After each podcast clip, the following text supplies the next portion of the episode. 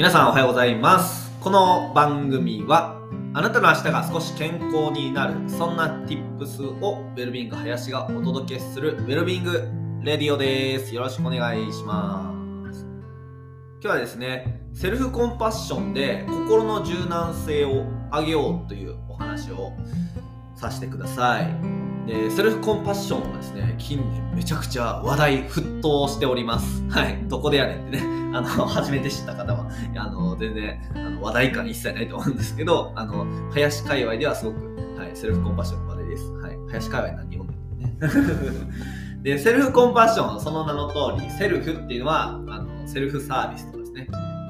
お水自分で入れてください。みたいな感じである通りご自身でってことですね。でコンパッションっていう compassion. Compassion. 急に発音 compassion というのはですねあの慈悲。慈しみと悲しみって書いてですね。あの慈悲。のことをコンパッションですね。まあ愛ですね。簡単に言うと愛愛愛です。はい。でこれをご自身でってことですね、まあ、自分で自分のことをちゃんと慈しみを持って優しくめでましょうよっていう、まあ、そういう概念ですよね。でまあ日本でもですねあの、まあ、僕もずっと幼少期から人に優しく自分に厳しくっていうふうにねあの親からもすごくこう言われてきたんですけどもいやなんかその弊害は実は大きいんじゃないかなと、ね、思っています。その自己批判をねやっぱこうしやすいじゃないですか。自分に厳しくってね。結果的に自分に厳しくしてたらなんかこう自分の余裕もなくなってきてなんかこう人に対してもちょっとずつ厳しくなっていくみたいな。結局自分にも人にも厳しい人間の出来上がりみたいなね。あると思います。はい。あると思います。はい。で僕はどちらかというと自分にも優しく人にも優しくがまあなんか生きやすくていいんじゃないかなとこう思っておりましてなんかまあセルフコンパッションもですね。そこに通じる概念なのであの広めていきたいなっていうふうには思いますね。なんだろうな、なんかこう自己肯定感とか自己効力感、エフィカシー、 self-esteem とかと同じ文脈ですね。まあちょっとこうニュアンスが違うんですけど、うん、なんかこう自分に優しくしましょうみたいなその度合い、どれだけ自分に優しくできているかっていう度合いのことをセルフコンパッションっていう尺度で測るみたいな。だから実際にあの測る測る方法とかもねあるのでうん。どうしよう。なんか僕測れるんですよ実は。測り方を知っているので。まあいろいろ論文とかも読んだりしてあのいろんなねセルフコンパッションの測り方の尺度があるんですけどまあ興味のある方はもう測ってあげますよ。でコメントください。測ってほしいですみたいな。はい。でえっ、ー、となぜですねこのセルフコンパッションがなんかね注目されているかですね。まあ自分に優しくするのね何がいいのかみたいな話なんですけど実際にたくさんの論文でそのえーと、いい影響について報告があります。でセルフコンパッションを、まあ、向上させる取り組みをするとですねまあ自分自身のこう不安感とかストレスが減少してでその結果うつの予防になる。だったりとか、まあ、心と体の健康につながる、うん、でその結果人生の満足感がとか幸福感がすごくこう上がったりとかあとレジリエンスっていうんですけど何かこう失敗したりとか落ち込んでもそれでも前向いてやっていこうみたいなこうねなんだろう竹みたいな感じで竹。例えが田舎やな。こうしなやかにこうねストーンってなってポイーンってなるこうポイーンってなる感じですね。起き上がる力をレジリエンスって言うんですけど、まあ、それが上昇するっていうことですね。ねいい影響しかないですよね。はい。つまり聞くしかないっていうことですねこの放送は。はい。なんか偉そうやな。はい。でえっとまあ現代人はですね、まあ、さっきも言ったようにとてもストレスにまみれていると思います。で、そのストレスの種類も結構変わってきていて、で、原始時代とかですね、あの、まあ、マンモス、ウホウホ、みんなでこう囲い込んで、あのね、ご飯だってやってる時代は、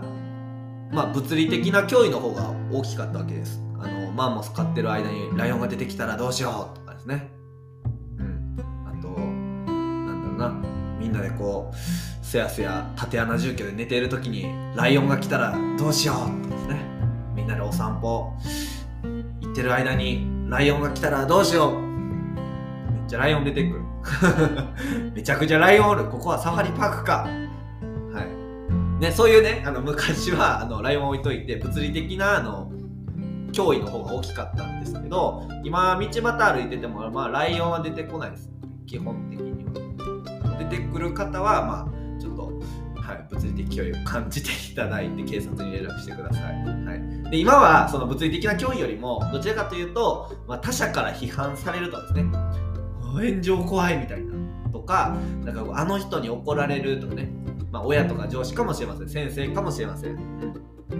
なんか、怒られるとか。でそれこそ自分自身で自分のことをめちゃくちゃこう批判してしまうみたいな、まあ、つまりこうライオンよりもこう対人関係もしくは自分自身の中のこう自分との、まあ、関係性においてストレスを感じるみたいなことの方が今は多いです。まあ、精神的脅威ってことですね。はい。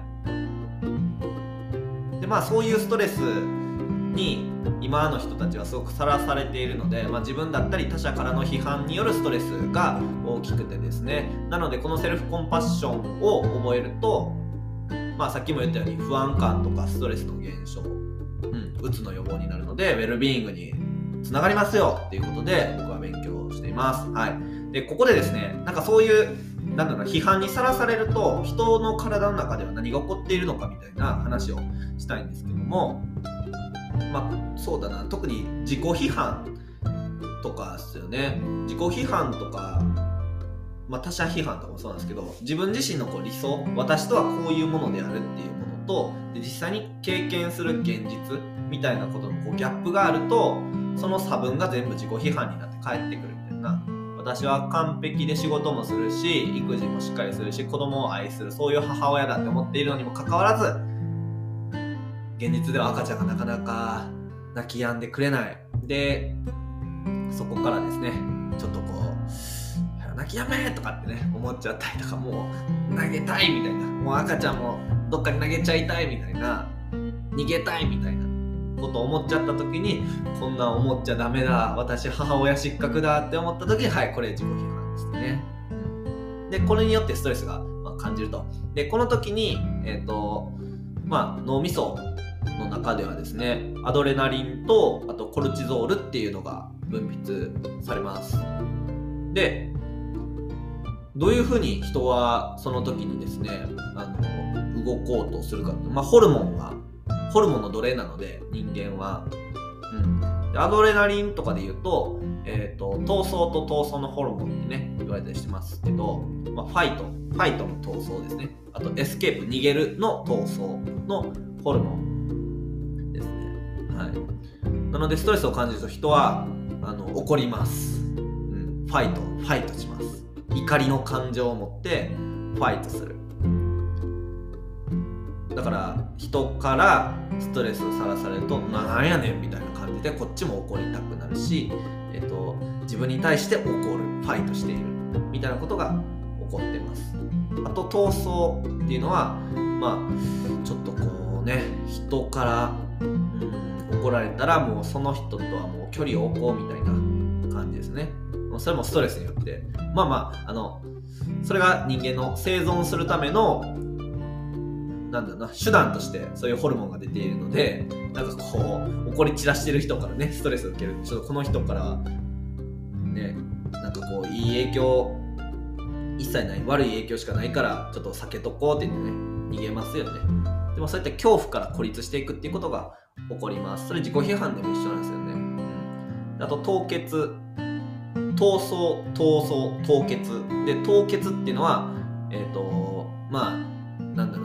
同じ思考をずっと繰り返しちゃうってことですね心がそこで凍りつくだから過去に失敗したらその失敗のことばっかりにとらわれてでそその思考から抜け出せないみたいな感じですねでずっと不安感とか嫌悪感に苛まれるみたいな感じです。この3つのことが、えーと、批判によるストレスにさらされると起こります。もう一回整理すると、ファイトの闘争とエスケープの逃走、逃げると凍結、3つの闘ですね。はい。3つの塔を避けましょうみたいな3つの3密みたいな3つの塔をですねありますでこれが批判のした時された時の自分の体に起こることですねでセルフコンパッションはこの3つに対応していて3つの概念があります1つは自分への優しさっていう概念なんですけどもうんさっきのお母さんの例で言うとなんかこうあ自分は母親失格だって思っちゃった時にもしこれが同じような状況にいる友人だったらなんて声をかけるだろうっていうふうに考えてみます。だからなんだろうな。そうだな。自分は母親失格だって思ってるけどそういう友人を目の前で見かけたらいやいやいやもう旦那さんもなかなか仕事で仕事ばっかりで育休も取ってくれへんしこんな状況になるのは誰だってそうなるよって声かけますよね。でそれを自分に対してもやるっていう。これが一つのセルフコンパッションの技術です。自分への優しさ友人に対して声をかける内容を同じように自分にもやる、いいですか？人に優しく自分に優しくってことですね、はい、でもう一つ共通の人間性っていうのがあります。これは自分一人じゃないっていうふうに考えます。でもさっきも言ったようにこう逃走、まあ、逃げるですね。逃げると孤立を生み出すっていうのがねあの人の反応になるので孤立しようとします。なのでそこに対応するために一人じゃない孤立って一人じゃないですか。一人じゃないんだよっていうのを味わいます。なので今この瞬間にもあのさっきのお母さんの例で言うとたくさん子育てを今0歳児の育児をしている人たちがめちゃくちゃ世の中にはいてでみんな同じような葛藤に苦しんでる人たちがもう地球上もう日本中地球上にはめちゃくちゃいるんだって思うとあなんか私って一人じゃないんだなって思えてきます。これほんまにやるとほんまにそう思えてきます。んでその時にね心がちょっとねあ一人じゃないんやなってこう ちょっと楽になるっていうのはあります。これねなんかこう話だけ聞いてたらめっちゃ嘘っぽいんですけどなんか実際にそれを意識してあの取り組んでみるとめっちゃねわかります、はい、で3つ目の要素がマインドフルネスですね。でこれはあのまあ、さっきの批判の生理学でお話しした凍結同じ思考に後悔にばっかりとらわれてしまう時の対応方法になるんですけども、えーと、その思考を切り離すっていう感じですね。だからずっとこうああ私はダメだったみたいなこう料理中もねあの晩ご飯作ってる時もさっき自分の子供になんかこうきつく当たりすぎちゃったっていう思考にずっととらわれてるじゃないですか。でそれから